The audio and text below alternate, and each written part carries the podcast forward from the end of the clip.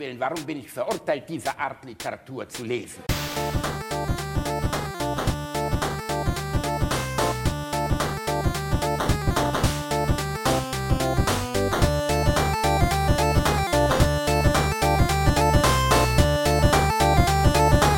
Ich lache niemals unter meinem Niveau. Das war Dänisch, meine lieben Kinder. Okay, und was heißt das? Fick den Bielendorfer? Fick dich, Bielendorfer. Das war's. Nur auf Dänisch. Das war Dänisch, denn ich bin vor, denn ich bin vor zwei Tagen durch Dänemark gefahren. Ich wollte es eigentlich Leute aufnehmen lassen für dich, aber wir haben zu wenig angehalten. Deshalb bekommst du hier von Google Translate einmal auf Dänisch Fakta Pilintofia. und auf Schwedisch Fan dig Bilendorfer. und Nor äh, Norwegisch. So. Fan dig Bilendorfer. Vielen Dank. Das, ist, Bitteschön. äh, das, das erweckt in mir wirklich schöne Erinnerungen an die Sendung mit der Maus und das tut sehr gut, das Ja. zu hören, äh, verschiedenen Sprachen beleidigt zu werden. Ich habe das als Kind schon immer gerne gemocht, wenn die Sendung auf der Maus Hast- äh, auf Albanisch äh, anmoderiert wurde und man dann da saß und dachte, das war Albanisch. Habt ihr auch mal geraten, welche Sprache es gerade ist? Äh, ja, Ach nee, du hast und ja ich keine lag Geschwister nie gehabt, richtig. Ja, also, aber ich habe für mich allein geraten. Also äh, meine Sprache jetzt im Moment ist Hola, hola, Senor, Ah. fort, hola, hola, weil ich bin befinde mich gerade sehr, sehr weit entfernt von dir, ungefähr 10.000 Kilometer äh, auf der anderen Seite des großen Teichs. Ich bin in Kuba, in Havanna. Du bist in den Lofoten Genau, ich bin oder auf auch den- die auf Los den- Fotsos. Auf den Lofoten, äh, mal ohne Scheiß, das ist so surreal, ne? Ich sitze hier am Meer in einem Bulli, habe mein Aufnahmeequipment dabei. Äh, rechts von mir sind riesige Berge, hinter mir sind Berge, es ist alles Wolken zugezogen. Ähm, und trotzdem habe ich hier vollen LTE-Empfang. das ist echt geil. Ja, das ist hier ein kleines bisschen anders in Kuba. Ich bin an dem einzigen Ort, den ich finden konnte, in dem überhaupt Internetempfang existiert. Mobiles Internet ist erst seit ganz kurzer Zeit überhaupt verfügbar und für Ausländer unerschwinglich. Also ich müsste äh, für 50 Kilobyte müsste ich 5 Euro zahlen. Was? Das heißt, diese Aufnahme würde ungefähr 6000 Euro kosten. Das ist völlig irre. Ein Anruf nach Deutschland, das ist jetzt kein Witz, kostet 5,20 Euro die Minute. Wow. Es gibt keine internationalen Verträge. Wow. Ähm, und das Problem ist, dass mein Vater oder meine Schwiegermutter und so, die haben ja kein WhatsApp. Weißt du, du kannst Ah. halt faktisch nicht zu Hause anrufen. Ja, ich habe jetzt zu Hause einen Laptop aufgeklappt mit Skype, wo man nichts bedienen muss, sondern wo, wenn wir anrufen ähm, auf Skype, das automatisch das Gespräch annimmt und ich dann brüllen kann, Vater, Vater, ich bin hier und dann kann er zum Laptop kommen und kann uns hören. Weil wenn er irgendwas anfasst, explodiert der Laptop sofort. ähm, er ist nicht in der Lage, den zu bedienen. Dementsprechend haben wir das für, sagen wir mal, etwas technisch minder Bemittelte eingestellt, damit wir trotzdem Kontakt halten können. Ich wollte gerade sagen, ne, also äh, es beschreibt die Situation schon sehr gut, dass du der technisch Versierte bist in diesem Szenario. Das ist, das ist so geil. Das ist wie bei meinem Bruder. Mein Bruder ist der IT-Beauftragte an seiner Schule. Okay, also so der, der Eineigige unter den Blinden möchtest du jetzt sagen. Richtig, richtig. Ne? Wie Naja, gut, denn so okay, Kuba? es ist, also, bisschen. Es ist schwierig. Es ist schwierig, muss ich ehrlich sagen. Wir sind seit vier Tagen hier. Äh, Ich bin für ein TV-Projekt hier und mache drumherum mit meiner Frau noch ein bisschen Urlaub. Ähm, Und mir war vorher bewusst, äh, ich meine, ich muss euch ja nichts erzählen vom Kommunismus, die Revolution, Fidel Castro, Raúl Castro, der ganze Kram, ne? Äh, was hier in den letzten 60 Jahren passiert ist. Aber wir haben ein bisschen Pech, dass wir, glaube ich, in einer der politisch schwierigsten Situationen der Geschichte nach Kuba gereist sind. Weil im Moment gibt es eine massive Währungskrise. Ja. Und äh, ich konnte im Vorfeld nicht einschätzen, wie massiv die ist. Und ich konnte nicht einschätzen, wie groß diese oder wie schwer die Situation der Menschen hier vor Ort ist. Ey, Das wie, wie ist es wirklich schwer. eigentlich? Und wie das ist denn die politische Situation? Weil äh, Fidel Castro weiß ich auch noch, der dann beerbt wurde, aber wie ist denn aktuell? Kommunismus ist doch nicht mehr, oder? Ja. Natürlich. Also ja, natürlich offiziell existiert er noch. Inoffiziell ist es anders. Sein Bruder hat damals übernommen, Raoul. Äh, der ist dann vor zwei, drei Jahren zurückgetreten aufgrund des Drucks des Volkes und wurde dann von einem Strohmann ersetzt. Und so wie ich das von unserem Kontaktmann hier erfahren durfte, ist er aber eigentlich immer noch in charge. Und die Ah. ganzen alten Generäle, die nennen wir es mal so, die, die, äh, die Führungsriege Castros, die existiert noch und die lenkt dieses Land auch noch. Und äh, es gab in Kuba viele, viele politische Verwicklungen in den letzten Jahren, allein durch, ne, Obama hat zum Beispiel Amerika wieder geöffnet gegenüber Kuba. Ich meine, wir sind direkt vor der Küste Amerikas. Es sind 90 Kilometer bis Key West, bis Florida. Und Ja. trotzdem hast du das Gefühl, dass da 10 Millionen Kilometer dazwischen liegen. Und seit Trump dann am Ruder war, sind alle Verbindungen nach Amerika wieder gekappt. Und das war natürlich wirtschaftlich für dieses Land eine Katastrophe, weil alles, was an Import existiert aus den USA, auf einmal wieder vorbei war. Äh, plus amerikanische Touristen. In dem Jahr, als Obama das hier geöffnet hat, sind Millionen Amerikaner nach Kuba gereist, um hier Urlaub zu machen. Und als Trump das wieder zumachte, gab es auf einmal eine unglaubliche Flaute. Es gab mm, tausende von leeren Hotelzimmern. Das ist aber nicht das größte Problem. Das größte Problem ist, dass es zwei Währungen gab. Insgesamt glaube ich sogar drei. Da bin ich noch nicht so richtig durchgestiegen. Und es gab jedenfalls den COC. Das ist so eine Art ähm, Dollarersatz gewesen. Und es gibt den COP, den Pesos, den kubanischen Pesos. Und diesen COC haben sie abgeschafft. Um irgend, ehrlich gesagt konnte mir bisher niemand so richtig erklären, warum, aber er wurde abgeschafft. Und das hat dazu geführt, dass der COP, also der Peso, der Haupt, die Hauptwährung, was bei uns jetzt der Euro wäre, massiv entwertet wurde. Ähm, und um dir ein Bild davon zu geben, äh, wenn du jetzt ein Euro, also normalerweise ist es ungefähr 100 Pesos waren ein Euro oder ein Dollar. Wenn du jetzt an den Bankautomaten gehst und ziehst dir 100 Dollar, ne? Also oder gibst 100 Dollar in Rechnung und bekommst dafür Pesos, bekommst du dafür äh, 5 0, äh, 25 Peso pro Dollar. Also nicht mehr 100, sondern ein Viertel davon. Okay, krass. Und äh, also so, als wäre der Euro plötzlich nur noch 25 Cent wert. Und das führt einfach zu einer, einer dramatischen Verwerfung innerhalb der Gesellschaft. Also die Güter sind knapp. Ähm, es gibt sehr, also was, was mir am Anfang, als wir hier durchliefen, gar nicht klar war, es gibt Läden, die ich als Tourist besuchen kann, also äh, Supermärkte etc., in die aber kein Einheimischer rein darf. Das hatte ich Die Indien. Einheimischen müssen für ihr Essen, ihr Trinken, alle möglichen Güter anstehen. Und es ist unerträglich. Ich finde das als, als Situation für mich äh, hier, ich komme mir vor wie ein un, ungewollter Kurfürst. Ich habe es Ah. wirklich nicht gewusst, sonst hätte ich es, glaube ich, Also, nicht gemacht. das heißt, die lokale Bevölkerung darf nicht in die Läden, nicht, dass sie es nicht leisten kann, sie dürfte nicht, selbst wenn sie es sich leisten könnte, oder? Das ist auch nicht so ganz klar, aber sie kann es auch gar Ja, nicht. okay, also okay. Das, das, äh, Durchschnittseinkommen eines, eines, lass mich ganz kurz ausreden, eine, der, Entschuldigung, aber das äh, Durchschnittseinkommen, also eines guten kubanischen Angestellten sind 4000 Peso. Das entspricht ungefähr 300 Euro Maximum. Ne? Also wenn du es jetzt aber auf die 0,25er Regel ummünzt, sind es 100 Euro Kaufkraft. Wenn du selbst die hoch ausgebildetsten Menschen, die es hier gibt, Ärzte, äh, Wissenschaftler etc., verdienen vielleicht 8.000 bis 10.000 Peso. Und dann bist du wirklich an der Grenze dessen. Und äh, um dir einen Ausblick, also wir waren in einem normalen Restaurant essen hier letztens mit einem normalen Abendessen mit drei Bier und zwei Gläsern Wein und haben 8.000 Peso bezahlt. Also fast das Doppelte dessen, was ein Kubaner im Monat überhaupt zur Verfügung hat. Ähm, und das ist äh, für normales Abendessen. Und äh, wenn du dir Güter kaufen möchtest, sagen wir jetzt mal eine Klimaanlage, dann kostet die 50.000 Peso. Also das, da musst du ein Jahr für sparen, damit du überhaupt die Möglichkeit hast, eine Klimaanlage. Und die Situation ist so prekär mittlerweile, dass die Leute auf den Straßen, zum Beispiel, du kannst keine Farbe kaufen in einem Laden, der Farbe hat, sondern es verkaufen Leute auf der Straße aus Bottichen in Plastiktüten Farbe, die du dann in der Plastiktüte wegtragen kannst. Und es wird fast alles über den Schwarzmarkt geregelt, also Essen, Trinken, äh, Bedarfsgüter wie, wie Hygieneartikel, Babywindeln etc.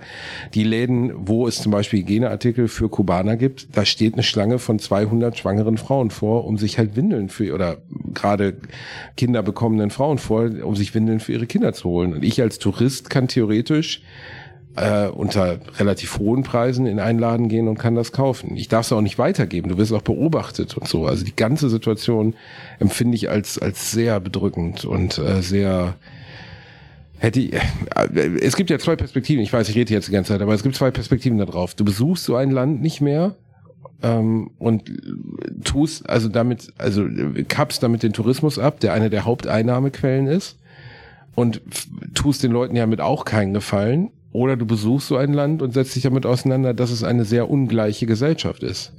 Ja. Und äh, so extrem, wie es jetzt hier ist, ist es die letzten 20 Jahre wohl nicht gewesen. Also viele von uns, die jetzt zuhören, die in Kuba waren, werden das wahrscheinlich gar nicht so bestätigen können. Aber seit Covid ist halt hier diese und dieser, also Covid und diese Währungsumstellung in Kuba hat halt massive Einschnitte gehabt, äh, was die Kaufkraft der Leute betrifft, was den Reichtum der Leute betrifft. Und was da drunter noch lagert, was unser Guide, mit dem wir jetzt gestern zum Beispiel unterwegs waren, ein super netter Kubaner war, ähm, es ist am Ende natürlich auch wie bei der DDR. Ne? Es gibt in jedem Block einen Vorsteher, der weiß über alle Personen, die in diesem Block wohnen, Bescheid. Und wenn jemand beispielsweise gegen das, gegen die Revolution ist, dann ist der weg. Ah, Und das, das ist schon, ey. es ist schon echt, ja, es ist wirklich, äh, wir leben hier in einem Elfenbeinturm, in einem schönen Hotel in der Mitte von Havanna, aber wenn du rausgehst, hast du schon das Gefühl, dass, dass äh, du einfach hier nicht, also das, das, das überfordert mich persönlich gerade. Also wir versuchen jetzt den Leuten, die wir hier kennengelernt haben, finanziell zu helfen. Ähm, mit, weißt du, selbst mit dem, was wir jetzt mit Alliteration einnehmen, kann ich hier jemanden ein Jahr lang ernähren. Problemlos. Mit Ja, einer Folge. Das, das Phänomen Ähm, hatten das ist wir. unglaublich. Das Phänomen hatten wir ja, als ich mit Nikolas in, ähm, in Indien war. Wir waren ja zweimal in Indien, äh, jeweils für, ich weiß mehr, knapp zwei Wochen, halt äh, so ein Forscheraustausch quasi. Und wir haben da als äh, Physiker halt im Labor gearbeitet, so gut es denn dort ging.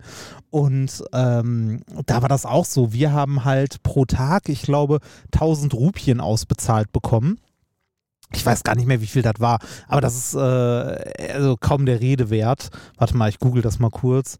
Äh, 1000 Rupien in Euro sind 10 Euro oder so. Ja, 12 Euro. 12 Euro am Tag. Äh, und damit haben wir mehr, also damit haben wir dort richtig, richtig gut in Anführungszeichen verdient. Ne, weil äh, bei dem Projekt, äh, das diese Reise finanziert hatte, also das war halt äh, für den deutsch-indischen Austausch gedacht, ähm, vom Bund unter anderem finanziert, um halt irgendwann in Zukunft mal den Markt zu erschließen, weil man gesagt hat, Indien steht heute da, wo äh, China vor 15 oder 20 Jahren stand. Ne, also eine aufstrebende Wirtschaftsnation in Anführungszeichen. Und ähm, bei dem Projekt war es so, dass äh, die Seite, wo der Wissenschaftler zu Gast war, immer das übliche Gehalt für diesen Wissenschaftler bezahlt hat. Das heißt, wir haben am Tag um die 1000 Rupien bekommen, also 12 Euro was da unglaublich viel war.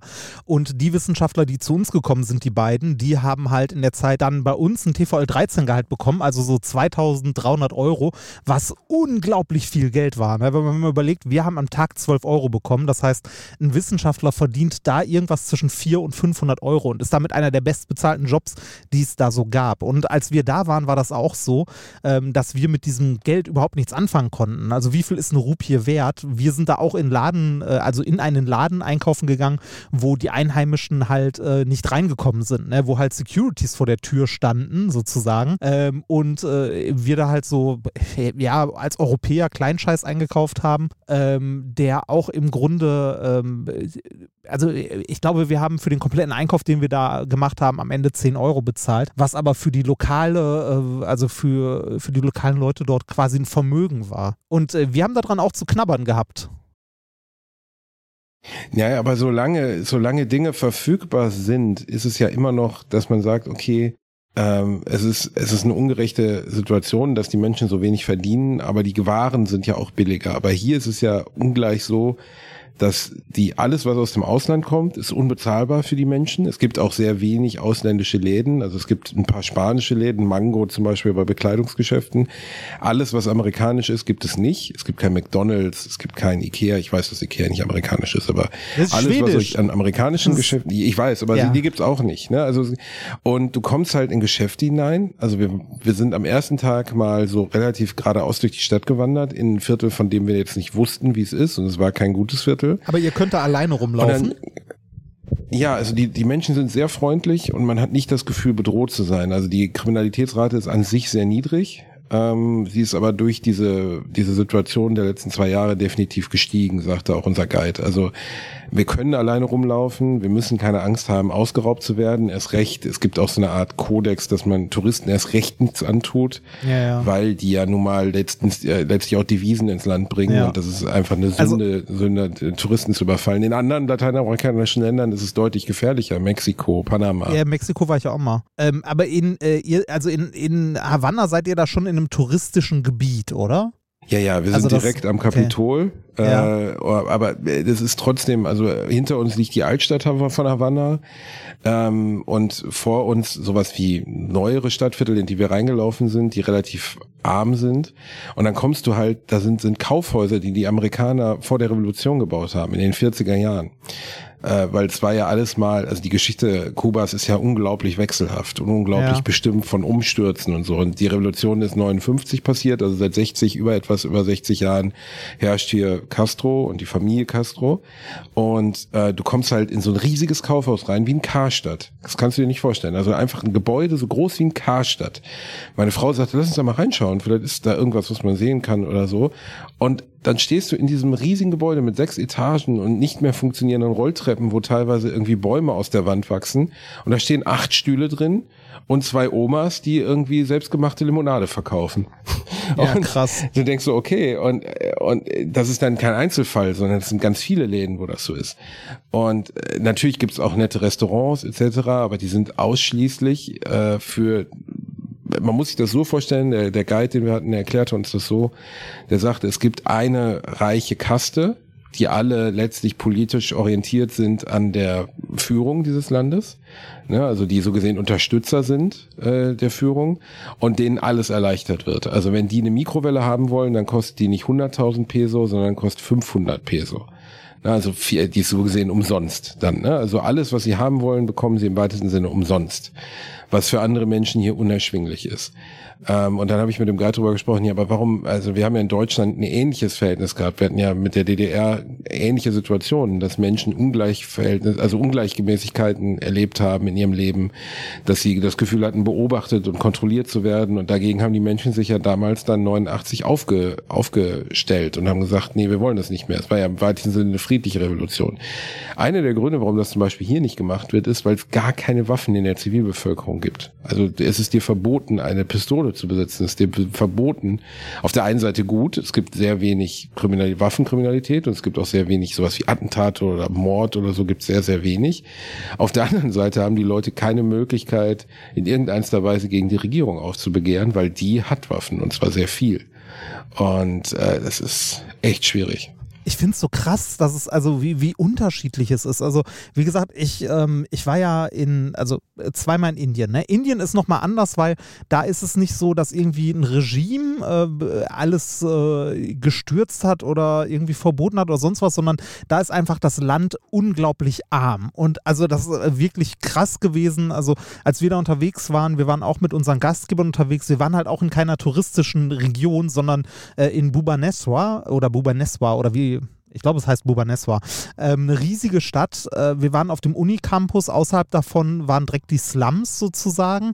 Ähm, wir waren vom Straßenverkehr vollkommen überfordert. Wir haben mal versucht, einen Tag rauszugehen, um selber einkaufen zu gehen, ohne unseren Fahrer und so. Wir sind nach einer halben Stunde zurückgegangen, weil wir einfach äh, von, von, also von dem Leben dort überfordert waren. Ne, Weil es so anders war. Also wirklich einfach Ja. äh, komplett anders. Die Leute auch alle super lieb, äh, super freundlich und so, aber trotzdem läufst du da rum und es war, war halt irgendwie krass. Dann das zweite Mal, als ich irgendwie äh, knapp, also zweieinhalb Monate in Mexiko war, Mexiko war wieder anders. Also auch irgendwie arm, aber amerikanisch geprägt so ein bisschen. Dann äh, natürlich auch irgendwie hier und da ein bisschen touristisch, da bin ich ja ein bisschen mehr rumgereist und so. Aber was du jetzt von Kuba erzählst, ist halt nochmal krass anders. Das ist schon äh, Ja, Hammer. Also ich glaube, bei uns ist die Situation noch mal krass anders, weil es sich halt in den letzten zwei Jahren so zugespitzt hat. Ja. Also wir sind halt jetzt einfach in einer Situation des extremen Mangels, der extremen, des extremen Umsturzes hier. Äh, das letzte Mal, dass Kuba was ähnliches erlebt hat, war, äh, als die Sowjetunion fiel. Ja. Anfang der 90er Jahre, die natürlich der größte, also man muss sich das vorstellen, wir befinden uns vor der Küste Amerikas, äh, ist aber immer der Erzfeind der Kubaner gewesen, die Amerikaner. Und die wurden natürlich massiv unterstützt von den, äh, von, den. Russen, Ja. weil auch gleiche Ideologie, ne? Also die ganzen Güter, die man sich vorstellen muss, etc., äh, auch Öl, Gas, etc., kam alles entweder aus Venezuela oder aus Russland. Als Russland zusammenbrach, hat sich kein Mensch Nicht mehr Russland, um die Kuba gekümmert. Sowjetunion. Das ist ein kleiner Unterschied. Die Sowjetunion. Aber- Ja, die, Ja. Die Ude ist das Erz zusammenbrach. Aber äh, da hat sich kein Mensch mehr um Kuba gekümmert. Und das führte dazu, dass, das nennt man die, ah, wie hat er das nochmal genannt? die besonderen Jahre, glaube ich, Special Years. Äh, von 90 bis 94 war das, war das hier auf einem Entwicklungslandniveau, das man sich gar nicht vorstellen kann. Es gab kein Sprit mehr, das heißt, es gab keine fahrenden Autos. In ganz Havanna fuhr kein einziges Auto. China hat dann ähm, Fahrräder zur Verfügung gestellt, zwei Millionen Fahrräder, damit die Leute überhaupt irgendwo hinkamen. Es gab einen massiven Mangel an, an Nahrungsmitteln und das ist im Moment gerade wieder die Situation. Also Essen ist gerade ein echtes Problem für die Zivilbevölkerung. Es ist nicht so, dass die Leute hungernd auf der Straße liegen, aber wenn du in ein Restaurant kommst, zum Beispiel, in dem wir waren, dann sagt der Kellner dir erstmal, welche Sachen sie nicht haben. Und sie haben dann wirklich ganz essentielle Sachen nicht. Also zum Beispiel Kartoffeln haben ja. sie dann nicht. Oder Brot. Und du denkst so, wow, okay, das ist jetzt, weißt du, wenn ein Restaurant sagt, ja, wir haben das T-Bone Steak heute mal nicht, weil keine Ahnung, der Koch hat, also in so deutschen Verhältnissen, ne, oder keine Ahnung, ja. das Lachsfilet ist auch gegessen, aber wir haben keine Kartoffeln, ist halt schon seltsam. Ja. Ähm, und ich weiß, dass mir jetzt viele, die mir zuhören, hier Blauäugigkeit vorwerfen werden. Ich kann das auch verstehen. Ich hätte ich bin vom Fernsehen hierhin gereist, ich mache hier beruflich was. Ähm, ich habe natürlich auch vorher gefragt, die haben auch gesagt, die Situation ist okay. Man ist ja auch nicht bedroht, aber trotzdem ist dieses, ich sitze halt hier in einem teuren Hotel, ähm, äh, trinke hier mein, mein Bierchen abends und gucke über die Stadt Kuba und gehe raus und sehe halt all diese Menschen, die für ihr Essen anstehen müssen. Und das fällt mir verdammt schwer und tut mir verdammt leid. Plus, dass die Situation die Kubaner sind sehr nett, aber sie befinden sich natürlich gerade in einer Situation des Mangels, was dazu führt, dass jeder, aber auch wirklich jeder dich anspricht, der nur kann. Das heißt, wenn ich mit, mit meiner Frau und ich meine, ey, ich bin zwei Meter großer äh, Bilderbuch-Europäer, so ne, jeder sieht sofort, dass ich auf gar keinen Fall Kubaner bin. Ja, ähm, wir werden einfach von jedem, von jedem angesprochen. Ja klar, für euch in Indien genau das gleiche. Aber je, ich weiß nicht, aber also, Nikolas ist ja auch so ein zwei Meter Mensch und ich war so ein tätowierter Assi, der da rumgerannt ist. Natürlich hat uns auch jeder angelabert. Und wie, aber wie war es bei euch? Also bei, das Problem ist, ich möchte gerne, also sehr wenige oder relativ wenige Kubaner sprechen Englisch was seltsam ist, wenn man bedenkt, dass sie halt direkt vor der Küste sind. Ähm, hat aber natürlich auch ideologisch was damit zu tun. Ähm, und ja, historisch einfach, äh, ne? Äh, historisch, genau. Ne? Also ist der Feind, man hat die Sprache dann auch nicht gesprochen. Also die Älteren können gar kein Englisch und sonst, manchmal triffst du auf Guides, ist er, die gut Englisch können, aber die meisten können es nicht gut. Und fast jeder, der dich anspricht, möchte was. Und das Problem ist, dass die paar, die nichts möchten, die einfach nur nett sein wollen. So, where are you from, my friend? Ja, yeah, Alemannia. Ah, Alemannia. Yeah, go FC Bayern. It's nice, you have a nice woman. Und ich so, okay, es wird irgendwie sehr schnell sehr persönlich. Aber trotzdem an sich meint die Leute nett und ähm, versuchen auch einfach nur Kontakt zu, zu Touristen zu haben und freundlich, ein freundliches Gespräch zu führen. 80 Prozent davon wollen dann aber, dass du irgendwas kaufst. This is my bar, this is my taxi, ja, this klar. is my car, this is anything.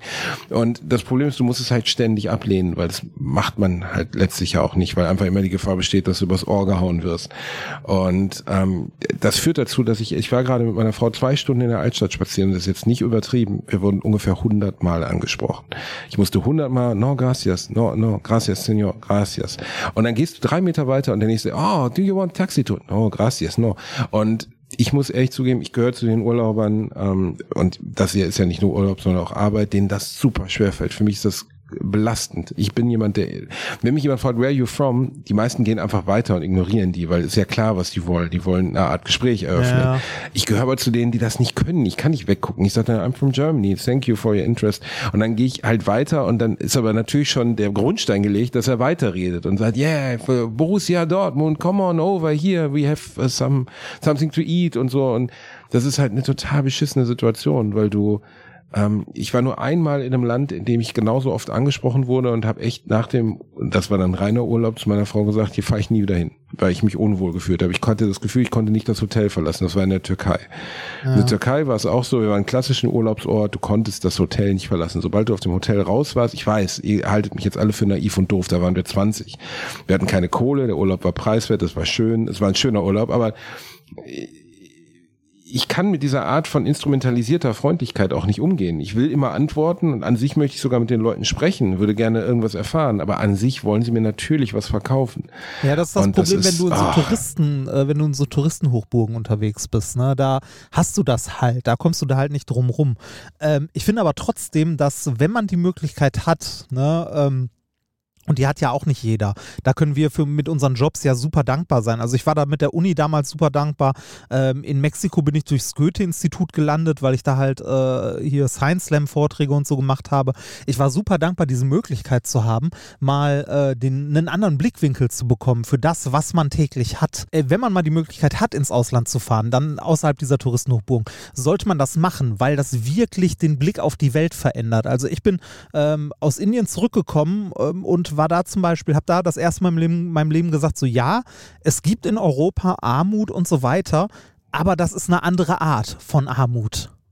Also das Ja, ist ja, eine, eine völlig andere es Armut. ist also ne, das ist komplett komplett anders einfach. Das ist also äh, Indien hat mein äh, mein Weltbild gerade gerückt, ganz ehrlich. Also äh, Mexiko dann auch noch mal, aber Indien war für mich wirklich äh, wie so ein Vorschlaghammer in die Fresse. So, äh, dass halt die Welt äh, mir, mir war vorher auch bewusst, dass die Welt nicht überall aussieht wie in Europa, ne? Aber so krass hätte ich das damals nicht erwartet. ich habe es auch er erahnt, auch gewusst und trotzdem ist es, wenn du es dann erfährst, irgendwie kannst du es nicht beschreiben. Also die äh, diese Mangelsituation, die jetzt hier herrscht und so und ähm, was die Leute, also unser Guide zum Beispiel, als er mir gezeigt hat, wie er jetzt sein Haus baut, ähm, aber halt aus Eigenmitteln so, ne? Also der kauft dann Zement, obwohl er gar kein Bauarbeiter ist, aber es ist halt illusorisch, dass irgendein Bauarbeiter käme, den könnte er sich nie leisten, niemals. Ähm, was mich am meisten erschreckt, ist eher das Auftreten der Reichen hier. Also in dem Hotel, in dem wir sind, sind auch so kubanische Geschäftsmänner oder Exil-Kubaner, also das heißt äh, Kubaner, die in Amerika leben, die dann hier vielleicht das Land besuchen mal wieder. Und die treten mit einer, einer äh, Vehemenz und Arroganz auf, die du wirklich dir nicht vorstellen kannst. Also hier oben am Pool, ähm, die, die Mitarbeiter werden von denen wie Müll behandelt. Und das ist ganz schlimm. Also du siehst, du, ich kann das gar nicht so beschreiben. Weißt du, ich meine, das sind letztlich Menschen aus der gleichen Ethnie, aus dem gleichen Background. Und aber wenn du es geschafft hast und finanziell unabhängig bist, dann liegen die da mit dicken Goldketten behangen und behandeln die Frauen, die sie da bedienen, wie Müll. Und du denkst so krass, also wie kann man so weit von der, wie, also die zelebrieren richtig den sozialen Unterschied zwischen sich selbst und, und den anderen. Und das finde ich, das, das hat mich gestern zum Beispiel sehr bedrückt. So, ich versuche höflich zu sein und gutes Trinkgeld zu geben und irgendwie, also nicht den Eindruck zu erwecken, dass ich mich in irgendeiner Weise für irgendwas Besseres halte, nur weil ich mir hier ein Hotelzimmer leisten kann. Ja. Ähm, das ist, äh, finde ich, ich fühle mich, äh, es klingt jetzt hart, aber ich fühle mich unwohl. Ja. Obwohl es wunderschön ist hier. Äh, das, das ist halt, also, das, ähm, äh, das darf man auch nicht falsch verstehen. Ne? Also, liebe Leute, wenn ihr das hört, versteht das nicht falsch. Es, es ist schwer zu beschreiben. Es ist richtig schwer zu beschreiben. Ähm, man muss das mal erlebt haben. Also, tatsächlich erlebt haben. Ähm, in, äh, als, als wir damals ähm, in Indien das letzte Mal essen waren mit unserem Gastgeber, ne, haben Nikolas und ich auch so dem, dem Kellner, also wir, wir waren da zum Abschied ähm, mit äh, quasi äh, einer leitenden Person der Uni nochmal essen in einem schicken Hotel. Wir haben in der Zeit übrigens nicht im Hotel gewohnt, sondern im Gasthaus der Universität und das war so auf deutschem Knastniveau. Beziehungsweise, äh, ich glaube eher drunter, weil ich glaube nicht, dass man im deutschen Gefängnis Kakerlaken jagt, bevor man duschen geht. Ähm, naja, auf jeden Fall äh, wa- waren wir da essen und haben halt dem, äh, dem Kellner, äh, der uns dann ein Bier äh, gegeben hat, also ne, zum Abschluss noch ein Bier äh, bei dem bestellt, dem haben wir halt irgendwie, ich weiß gar nicht mehr, wie viel es war, 500 Rupien, 1000 Rupien oder so, als Trinkgeld äh, halt hingelegt. Ne? Und unser Gastgeber dort hat diese 1000 Rupien eingesteckt und meinte, no, it's too much. Nahm die, packte die in sein Hemd und legte 10 Rupien dahin. Wow. Das Geilste Ja, war, er, er hat uns das Geld nicht wiedergegeben oder so. Er hat das selber eingesteckt. Ja, it's too much. Er hat nicht gesagt, too much for the waiter, it's too much that you have given. Ja, der, Ja. Der, der wollte euch konditionieren. Reini, Ja. das Mikro leuchtet rot. Ich werde kurz den, die Batterie des Mikros tauschen. In der Zeit kannst du ja freestylen, ähm, weil die, das Batteriezeichen leuchtet so im Einsekundenrhythmus rot und ich vermute mal, das heißt so viel wie geht gleich aus. Ähm, Dann, äh, dann erzähle, äh, da, wenn bei dir das Mikrofon äh, blinkt, dann erzähle ich mal, was hier so äh, passiert ist in der letzten Zeit. Ich war ja in den letzten Tagen auch viel unterwegs. Ähm, ich bin ja gerade auf der Baltic Sea Circle Rallye. Ich hätte übrigens nicht gedacht, dass man dabei so viel im Auto sitzt. Ähm, für alle Leute, die das auch mal machen wollen und die das irgendwie spannend finden, ähm, wenn man mich jetzt fragen würde, würde ich das empfehlen als Urlaub, wäre meine Antwort ein relativ klares Nein. würde ich nicht, weil man wirklich nur im Auto sitzt. Also zumindest jetzt die ersten Tage. Wir haben heute, glaube ich, Tag 5 oder so. Ähm, und wir sind gerade angekommen auf den Lofoten. Mit einer Fähre, also ich bin in Norwegen, mit einer Fähre heute Nacht um drei. Ähm, wir sind dann heute Morgen auf den Lofoten angekommen, sind vorher schon durch Dänemark gebrettert und durch Schweden gebrettert. Ich habe von diesen beiden Ländern, ähm, ich würde nicht sagen wenig gesehen, äh, das wäre nämlich übertrieben. Ich habe relativ viel gesehen, aber nur von hinter der Fensterscheibe des Autos es läuft wieder. Das heißt, ich habe das alles gehört und habe mich innerlich darüber aufgeregt, was für ein dummes Schwein man denn eigentlich sein kann, dass man sich beschwert, dass man bei einer Rallye teilnimmt und viel im Auto sitzt. Das ist jetzt, das ist fast noch dümmer, als nach Kuba zu reisen, sich über soziale Ungerechtigkeit aufzuregen. Ähm, sagen wir mal ganz ehrlich, was hast du denn erwartet bei einer fucking Rallye, du Idiot? Also, also, was, was war deine Erwartung? Ich, ich sage mal so, ich habe bei, ich habe bei dieser Rallye erwartet, dass, äh, das wird übrigens nachher sehr, sehr schön hier alles noch zu schneiden, weil jetzt zweimal das Gespräch abgebrochen ist. Einmal die Akkus leer, top, läuft. Ähm, äh, nee, Sekunde, ähm, nein, nein, nein, äh, du musst gar nicht schneiden, weil es gibt ja nichts, also es ist einfach nur, es fängt eine neue Datei an. Ich habe ja während du ja, gefreestylt hast, einfach super. die Akkus ich, getauscht. Ich werde trotzdem schneiden müssen, weil das vorne und hinten alles nicht zusammenpasst, verdammte Kacke. Dumme. Ich werde, das heißt, ich werde morgen im Auto sitzen, unterwegs, während die anderen fahren, werde ich schneiden. ähm, damit ihr was zu hören habt, liebe Leute. Wegen dem dummen Wichser, der jetzt auf Kuba sitzt. der dumme Wichser hatte seinen Kuba-Urlaub schon lange angemeldet. Es war klar. Es nein, war nein, klar. Nein, nein, nein, nein, nein, nein, nein, nein, nein, nein, nein, Moment, Moment, Moment, Moment. Das möchte ich richtig stellen. Unser Vermarkter hat uns gefragt, wollt ihr eine Folge ausfallen lassen, weil ihr irgendwie im Urlaub seid? Ich habe dich gefragt, Basti, sollen wir der Urlaub, also sollen wir da eine Pause machen, weil ich wäre da auf der Rallye. Ist aber kein Problem. Ich kann mein Equipment und einen fetten Akku-Pack, den ich hier habe, mitnehmen. Ich könnte von unterwegs aufnehmen, weil da, wo ich bin, ist auch überall Internet. Was hier auch stimmt übrigens. Da, wo du bist, ist fucking nothing. Ne? Und Hör zu, Mr. Schweinefickvogel, okay? Du, und du, du und siehst, wie gesagt, sehr ich unser Publikum liebe, okay? Ja. Ich liebe unser Publikum. Ich bin am Herz der Leute. Ich bin mit der Hand in der Hose unseres Publikums, Reinhard. Ja. Ich lasse die Leute nicht allein. Weißt du, wie viele ja, du es hast, gibt, die du Hörern den Finger im Arsch. sitzen und weinen? Äh, ich möchte kurz darauf hinweisen, liebe Alliterationfreunde, liebe Alliterationisten und Nistinnen. Du hast ja nicht mal an die nenne. fucking Zeitverschiebung gedacht, du Vollpfosten. Es sind sechs Stunden. Ja, es sind sechs Stunden. Es ist erstaunlich. Das ist wirklich, da muss man sich erstmal dran gewöhnen. Ich war noch nie irgendwo, wo Zeitverschiebung so lang ist. Ich habe gedacht, vielleicht, wenn man ein bisschen schneller redet, ist früher, aber nein, ist nicht. Es sind sechs fucking Stunden. Das muss man sich mal vorstellen. Bei dir ist jetzt halb zehn, bei mir ist 15 Uhr nachmittags.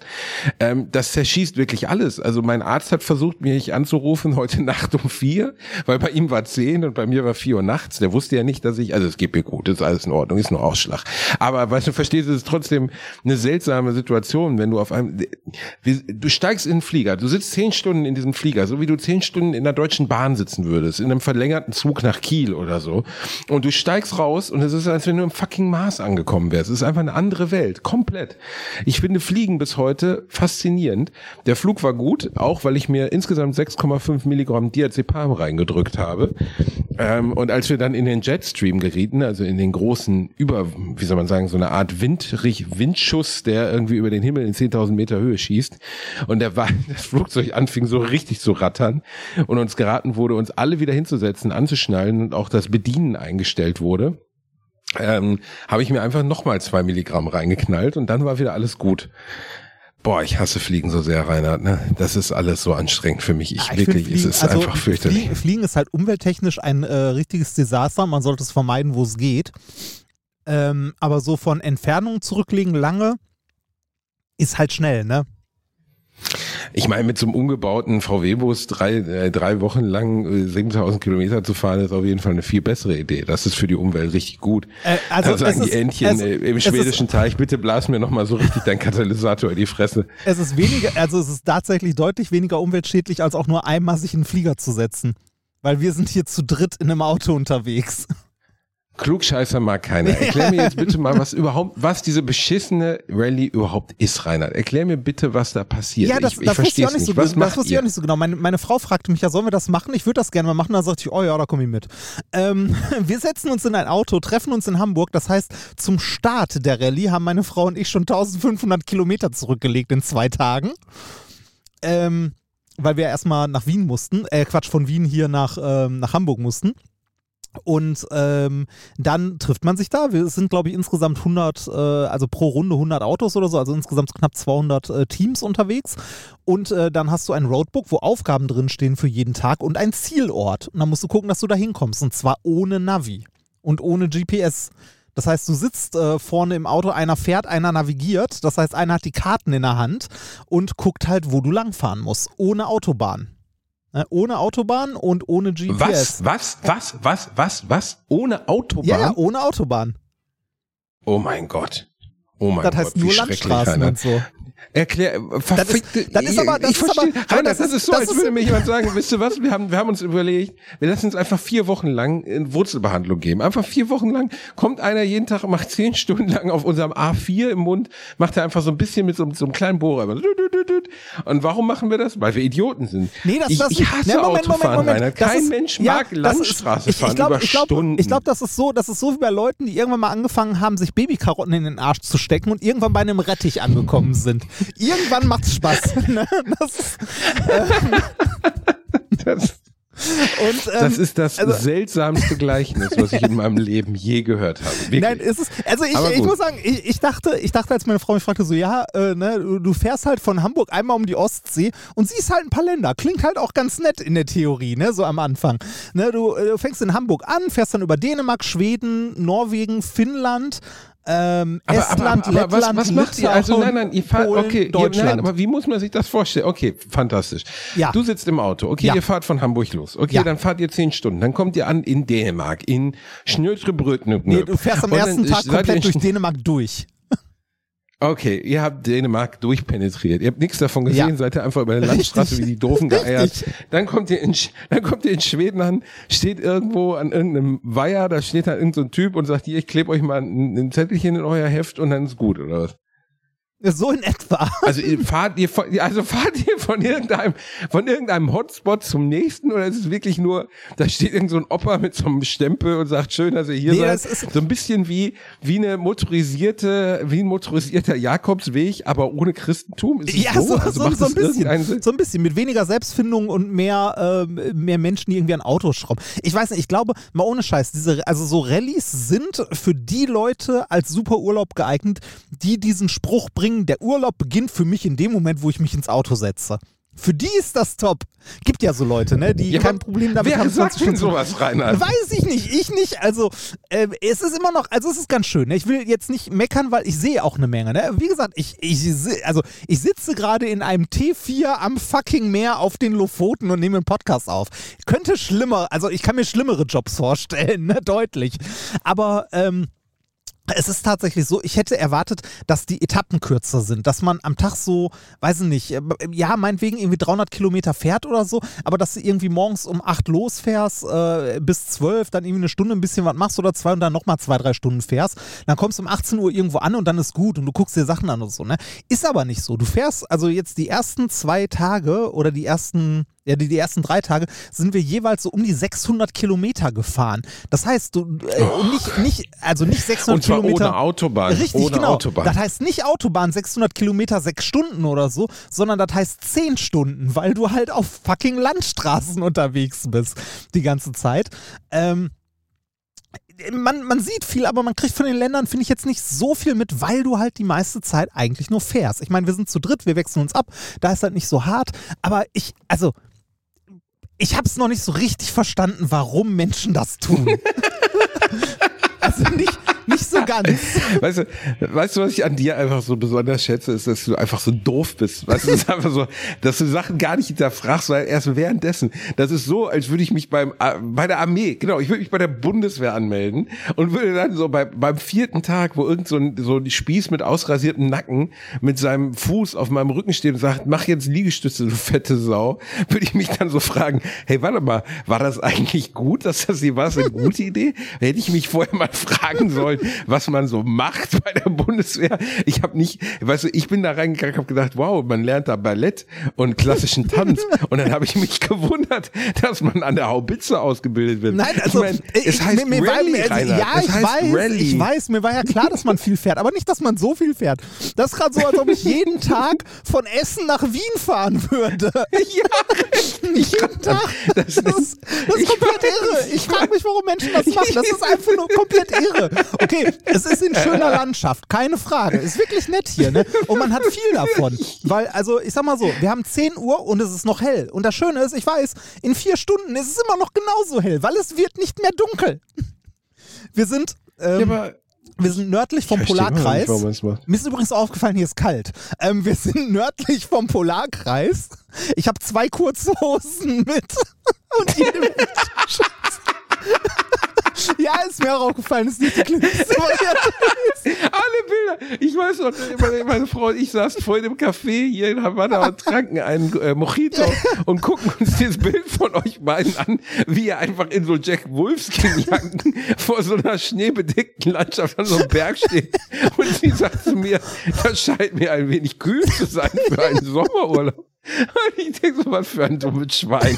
Das ist einfach, Ja, du stehst einfach irgendwo am Acker, am Arsch der Ich- Welt. Moment, ich stand auf einem Gletscher. unter, ja, aber scheiße, Reinhard, wer will denn im Sommer zum Gletscher, Mann? Was willst du denn da? ey, mal- da ist doch auch nichts. Ah, ist ganz schön hier. Ich habe ich hab dir ja ein Foto geschickt. Also auf, äh, auf Telegram, äh, Telegram sage ich schon, ähm, auf äh, Twitter oder so, könnt ihr euch das gerne mal angucken. Das ist wirklich hübsch. Ne?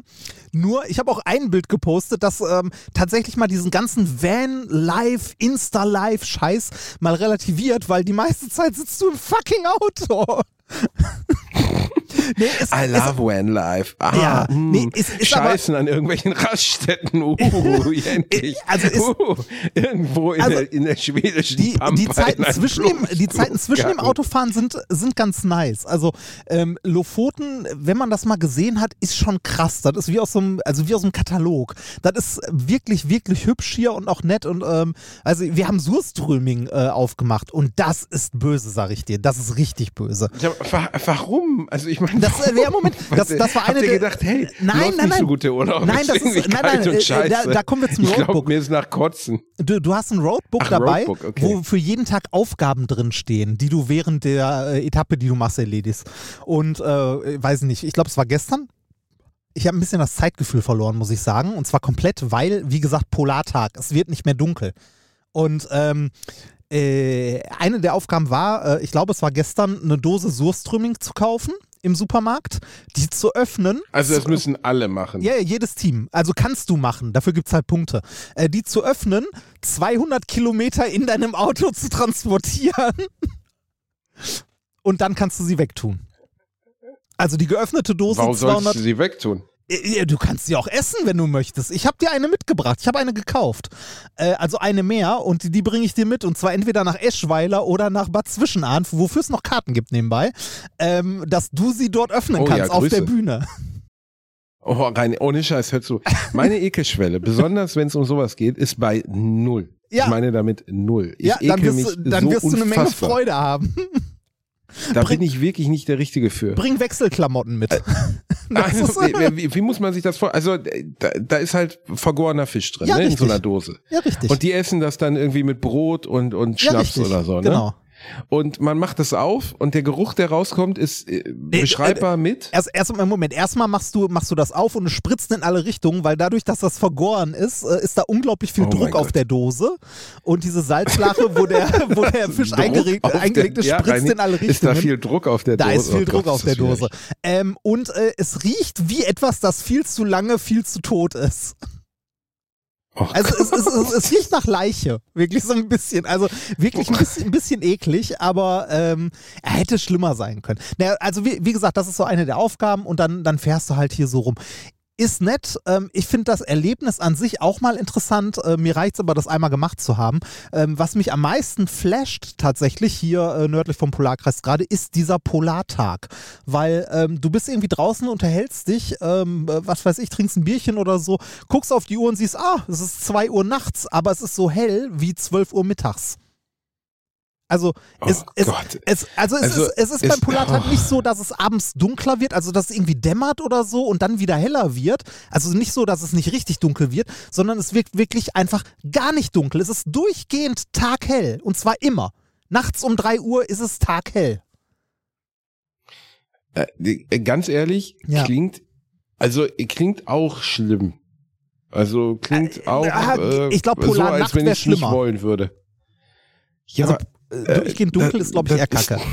Ja, ja, aber, das ist, äh, das stimmt, durchgehend dunkel ist, glaube ich, auch schlimm, aber durchgehend hell ist doch, killt dich doch auch komplett, oder nicht? Ja, ist, äh, das ist Also halt das zerstört doch deinen Tag-Nacht-Rhythmus komplett. Ja, der ist komplett im Arsch. Aber du kannst halt dann auch nachts um vier weiterfahren. Ne? Das ist halt das Schöne da dran. Äh, apropos weiterfahren, ich bin, ich bin auch ein bisschen, weil du gerade sagtest, äh, äh, dass du in, einem, in einer politisch angespannten Gegend bist. Ne? Öffne mal die Landkarte und guck mal, wo man lang fährt, wenn man von Litauen nach Polen fährt. Weil das ist unsere Route. Du willst mir nicht sagen, ihr seid durch Weißrussland gefahren, oder? Nein, nein, nein, nein, nein. Wir fahren zwischen Weißrussland und Kaliningrad durch. Und ich weiß nicht, ob du in, den letzten, ob du in der letzten Zeit Nachrichten äh, geguckt hast. Also wir gucken gerade täglich in die Nachrichten, äh, ob wir dann noch langfahren wollen, denn ähm, Litauen hat gerade die äh, EU-Sanktionen gegen Russland umgesetzt und äh, diverse Transittransporte durch Litauen nach Kaliningrad ähm, halt verboten und verhindert. Und äh, das letzte, was ich in den Nachrichten gelesen habe, war, dass äh, Russland mit Vergeltung droht. Oh mein Litauen. Gott, Reini, ey, wirklich. Oh mein Also ich, ich guck mal, Gott. vielleicht, also vielleicht nehmen wir auch in Lettland die Fähre und fahren nach Deutschland. mal gucken, je nachdem, je nachdem, ob wir, da- also wie so die politische, wie angespannt die politische Situation ist. Aber ist es nicht grundsätzlich ein geiler Gedanke, dass man seinen Jahresurlaub darauf verwendet, irgendwo in, in also mit einem Auto rumzufahren und gegebenenfalls noch in eine sehr bedrohliche Situation Ich, also zu kommen? ich, wie gesagt, ich verstehe das nicht. Mm. Das, das ist ja auch, also die Leute sind alle super nett, aber das ist schon ein gewisser Schlag Mensch, der das hier macht. Ähm, ich gehöre nicht dazu eigentlich, aber ich bin hier ja auch nicht im Urlaub. Ich arbeite ja hier, wie man, wie man sieht und hört. Wie ist denn deine bezaubernde Frau eigentlich dazu eingestellt? Die ist wahrscheinlich happy, wie ich sie kenne, oder? Äh, die findet es ganz geil. Ihr ist es aber auch zu viel Autofahrerei. Also sie hätte auch weniger erwartet. Also mir, mir war auch bewusst, dass wir viel fahren, aber mir war nicht bewusst, ähm, weil du bei diesen Strecken, du kennst ja aus deiner Alltagserfahrung nur Autobahn. Ähm, ne? Also solche langen Strecken nur auf der Autobahn. Mir war nicht bewusst, dass du bei den meisten Etappen morgens um halb acht oder so losfährst oder um acht und abends bis acht Uhr halt fährst. Durchgehend, den ganzen Tag. Du hältst mal irgendwo Ja, an zum Pinkeln oder was essen, was aber du würde fährst denn den heißen, wenn du sagst, was hieß es denn, wenn du jetzt hingehen würdest und würdest halt nicht diese Strecke fahren? Das ist egal. Also, äh, ne, dann, äh, Ja, also du fährst halt, nein, aber du fährst halt die Strecke in zwei, äh, zwei Tagen oder drei Tagen und guckst dir ein bisschen was an. kannst du auch machen, aber dann kommst du halt nicht einmal rum, ne, in der Zeit. Das wirst du zeitlich Also nicht schaffen. mit, du kannst, okay, Zeitlimit. Genau, äh, du hast halt 16 Tage in Summe. Ne? Äh, Du kannst zwischendurch mal die Autobahn nehmen, wenn du jetzt bei dem Roadbook, wenn es dir wirklich um Punkte geht, wenn du irgendwie die Challenges mitmachen möchtest und so, aber da sind wir auch so Sachen, wo wir Bock drauf haben, die machen wir halt, also es soll halt Spaß machen äh, und Sachen, wo wir keinen Bock drauf haben, sagen wir halt, ja, scheiß drauf. Ne? Und wir haben auch schon gesagt, wenn es zeitlich irgendwo knapp wird, dann fahren wir halt mit, dann fahren wir halt mal einen Tag über die Autobahn und kürzen irgendwo was ab, ist halt scheißegal. Ne? Ähm, so verbissen ernst nehmen wir das jetzt nicht. Äh, aber ähm, äh, ja, weiß ich nicht. Ähm, ich ich kann es nicht, also ich finde es gut oder ich finde es interessant, es mal miterlebt zu haben und mal gemacht zu haben, aber ich muss es nicht nochmal machen. Und ich verstehe, äh, ich verstehe nicht, warum Leute es nochmal tun oder andere Rallyes noch fahren und so. Weil äh, im Grunde wäre es egal, durch welche Länder wir fahren, habe zumindest meinem Gefühl nach, weil man eh nichts davon mitbekommt. Ne, in welchem Land man gerade ist oder was man gerade tut. Natürlich ändert sich die Landschaft. Ne? Also Schweden sieht anders aus als Norwegen oder so, ne, im Wesentlichen. Aber Aus dem Autofenster. ja, ja, genau, aber das ist, also ähm, ich habe ja sonst mal so Fahrradurlaube gemacht, ne? Da ist, äh, ist es halt anders. Du kommst zwar nicht so weit, aber du erlebst das Ganze viel bewusster. Das irgendwie, hm, weiß ich nicht. Also ich glaube, Ja, also, aus dem wenn- Auto, also ganz ehrlich, Reini, jeder LKW-Fahrer macht jede Woche beruflich Rallye, so, weißt du, und ich habe noch nie Ja, die Romantik des LKW-Fahrens verstanden. Ja, genau, äh, ich meine noch Autobahn, das also heißt, ich- es geht wenigstens voran. mit, mit einem Bulli irgendwo in Urlaub fahren, kann ich äh, nachvollziehen, dass das Spaß machen kann. Ich glaube auch, diese Strecke, die wir hier fahren, könnte Spaß machen, äh, wenn man die halt langsamer macht. Ne, dann brauchst du aber keine zwei Wochen, dann brauchst du halt vier Wochen oder länger, ähm, um dir alles in Ruhe anzugucken. Das könnte ich mir vorstellen. Aber so lange hat halt äh, ein, ein Durchschnittsarbeitnehmer keinen Urlaub. Ne? Ähm, Ja, ich sag mal so, der, der, der Spirit so unter den Rallye-Teilnehmern ist auch echt ganz nett. Also heute, das äh, fällt ganz gut, unsere Aufnahme, weil heute ist äh, auf den Lofoten ähm, ein Tag, wo sich alle treffen, äh, ein großes Lagerfeuer gemacht wird, halt unten am, äh, am Meer äh, und alle zusammen grillen oder so. Also der Spirit ist wirklich ganz nett, wenn man dann unterwegs irgendwie mal an einer Raststätte, weil ja alle doch im Wesentlichen so grob die gleiche Route fahren, mal Leute trifft, kommt man schnell ins Gespräch, unterhält sich, die Wie viele Teilnehmer gibt's denn da ungefähr? äh, wie gesagt, äh, pro Runde sind es, glaube ich, so 100 Teams, also 200 Teams sind gerade unterwegs. Wow, also schon, okay. schon relativ viele. Ähm, und halt äh, teilweise, äh, also es, es, es gibt so einen Technik-Chat unter allen. Ähm, wenn Leute Probleme haben, helfen sich hier halt auch gerade alle untereinander. Das ist wirklich nett und da sind äh, abstruse Sachen bei zustande gekommen. Also irgendjemandem ist letztens das Getriebe, äh, also das Gestänge vom Getriebe gebrochen. Äh, dann haben halt vier Teams äh, unterwegs angehalten und gefragt, ob sie die mitnehmen können. Haben die Leute halt abgeschleppt zur nächsten Werkstatt und zwei Tage später geht es dann für die weiter und so. Das ist, das ist wirklich ganz nett. Aber mir ist es als Urlaub zu viel Fahrerei. Dafür bin ich zu, zu wenig äh, Auto. Aber äh, die nordischen Länder, in denen ich, also die skandinavischen Länder, in denen ich jetzt unterwegs war, sind wunderschön. Also äh, Schweden und Norwegen kann ich sehr empfehlen für Menschen, die Menschen hassen. Weil hier ist nix. Hier ist ganz viel nix. Hey, ihr müsst mal nach Island, da ist wirklich gar nichts. Also da ist ja ne, 250.000 Einwohner. Ja, okay, da, da ist vielleicht noch ein bisschen weniger äh, oder noch mehr nichts. Aber hier Schweden, wir sind auch äh, stundenlang durch Schweden gefahren und nicht ein Haus gesehen. Oder du hast. Äh, Ernsthaft, ist das so? Ja, ja, ist so. Oder du, du bist hier, äh, wie gesagt, so auf den Lofoten oder so unterwegs und du siehst eine riesige Fläche, halt ein riesiger Wald und so oder eine, eine, ein See mit einer Insel und darauf ist ein Haus. Und du fragst dich die ganze Zeit, Krass. was machen die Leute hier? Also was arbeiten die? Was tun die? Wahrscheinlich sind die alle in der Das IT, weil Internet hast du hier überall. Das ist doch schon mal gut. Das frage ich mich ehrlich gesagt äh, bei bei vielen entlegenen Orten, in denen ich war, wo ich mich gefragt habe, was macht man? Also ich war letztens äh, im Münsterland und da stehst du dann so auf dem Feld und siehst ein Haus und so sehr weit entfernt noch ein Haus und das war's. Und dann frage ich mich, was macht man denn da eigentlich? Also was machst du den ganzen Tag? Hast du einen Garten? Hast du vielleicht ein paar Tiere? Weiß ich nicht. Also ich bin Ja, Stadtmensch. Ich, ich kann mir das nicht vorstellen. Ich weiß, also nach drei Wochen würde ich sagen, ja, jetzt reicht das aber auch. Das ist jetzt genug gewesen. Ich kann da nicht so richtig connecten, wie warum Leute so leben, aber das ist ja Stadtmensch, Dorfkind ist ja nun mal ein alter, Ja, ein ja, ja, alter das- das man, Wettbewerb ja, ja. und da kann man auch keine Entscheidung Kennst für fällen. kennst du? Kennst du? Reini, ich weiß, meine lieben Leute, diese Folge war sehr reiselastig, aber wir haben wirklich unser Bestes gegeben, Das euch ist der irgendwas zur Verfügung Hallo, zu äh, stellen. Wie gesagt, ich sitze in einem Bulli am Meer. Ich habe mir einen Akku gekauft, mit dem ich mein Audiointerface betreibe und, äh, und den Laptop und den ganzen Scheiß. Aber es funktioniert. Wir können für euch aufnehmen. Es ist großartig. Der Bielendorf hat auch seinen Beitrag dazu geleistet. Er hat ein Mikrofon eingepackt. ne? Er hat immerhin ein Mikrofon, Mikrofon eingepackt. Ja, Wahnsinn. Ne? Und Batterien Ja, und Batterien ja. habe ich Und dabei. du hast also es ist zwei Monate da, vorher noch braucht. gesagt, nee, nee, Urlaub machen wir nicht. Es Ja, Reini, ich finde es immer so doof. Wir sind ja eine Konstante im Leben der Ja, Leute. ja. Und wenn dann Alliteration ausfällt, das ist ja für manche ist es äh, das eine, das eine Stück Treibholz, an dem sie sich in der Dunkelheit des Alltags festhalten können. Verstehst du? Du und ich, du bist sowas, du bist die Genau. fette Planke, ich bin das, ich bin, ich bin Wir- das ganz kleine wir, Rettungsboot. wir sind die Tür, auf der du dich äh, nach der Titanic treiben lässt. ja, genau. Wir Wo, sind wo, genau wo für das Leo noch wir. Platz gewesen wäre. Aber Ah, Leute, das war die heutige Folge Alliteration Ja, am Arsch. Es hat sehr viel Spaß kürzer. gemacht, zu euch zu sprechen. Ja, da müsst ihr jetzt Aber, mitleben. Man kann ja. es nicht ändern. Hier kackt schon das zwölfte Mal das Internet ab. Ja, es gibt hier übrigens, also auch insgesamt mobiles Internet, kannst komplett vergessen. Gar keine nix. Chance. Und auch wenn du, wenn du, wenn ich mich hier in Havanna Innenstadt auf die Straße oder in ein Café setze und mach das WLAN auf, damit mir WLAN-Signale angezeigt werden, habe ich Glück, wenn eins angezeigt wird. Verschlüsselt natürlich. Das ist so Wahnsinn. Das ist hier nichts. Das hat natürlich auch was mit der Struktur zu tun, also der politischen Struktur.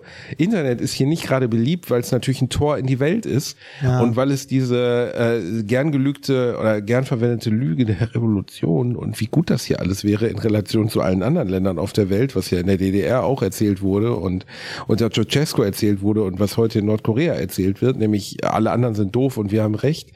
Äh, das Internet ist das beste Mittel, um diese Lüge zu entlarven und deswegen ist es schwer zugänglich. Also ich habe noch nie ein so langsames, äh, fehleranfälliges, ich glaube, wir haben jetzt sechsmal ist die Aufga Aufnahme abgebrochen, während wir gesprochen haben, Internet erlebt Yep. wie hier. Und du sitzt irgendwo auf dem Lofoten, auf dem Acker und guckst aus dem Meer und hast ist, einen äh, äh, astreinen 5G-Empfang. Ja, ich, ich muss dir gleich nochmal Bilder schicken. Das ist echt Wahnsinn. Äh, also es ist unglaublich hübsch. Ich sitze hier an einem Berghang am Meer. Das ist so, ach, ist schon nett.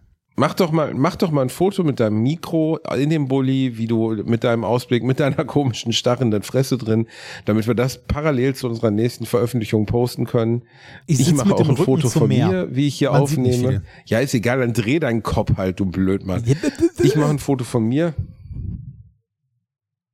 So, hab ein Foto von mir gemacht in einem Hotelbett, soweit ist es schon. Und äh, ja, Sonst das war die heutige Folge bezahlt. Alliteration am Arsch. Ja. Fick dich, Remford. Dann, äh, das war die heutige Folge Alliteration am Arsch. Wir haben euch lieb, ihr kleinen Zauber... Ich wusste, das ist Gott. Wir haben euch lieb, bleibt gesund. Ja, ist ja gut. Und äh, habt einen schönen Sommerurlaub. La- Habt einen schönen Sommerurlaub. Lasst es euch gut gehen. Wir denken an euch. Die Alliteration lässt euch nie allein. Tschüss. Tschüss.